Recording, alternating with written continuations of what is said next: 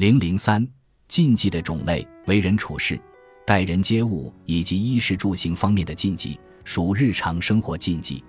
比如，给客人倒茶水时，壶嘴不要对着人家，因为壶嘴斜壶嘴音。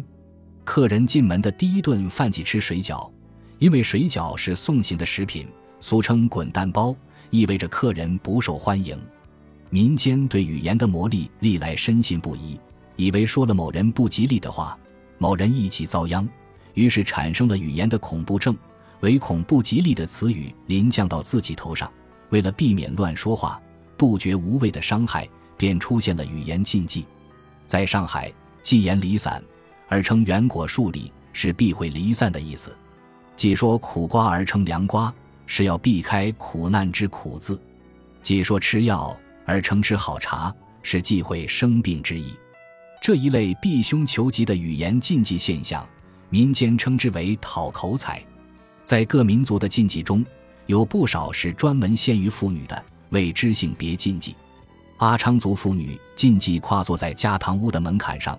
不能住在楼上，也不能从篱笆、锄、刀、枪等物上跨过，认为这会给男人们招来不幸的后果。与时间有关的禁忌为岁时禁忌。每年农历二月二是龙王露头的日子，这一天要倍加小心，不能动刀动剪动针线，否则以为会伤着龙目、戳着龙眼。早晨担水时，禁忌水桶碰着井帮，否则以为会碰伤龙头。即推磨，怕压了龙头。生产禁忌包括农业、手工业等诸多方面。浙江嘉兴地区十分重视开秧门，有多种禁忌。插第一行秧时即开口，认为开了口以后手要伤筋。插秧到合拢处即不留缺口，也谓之秧门。若扎秧把无秧门，则被认为不吉利。人一生中所要经历的各种仪式过程，充满禁忌。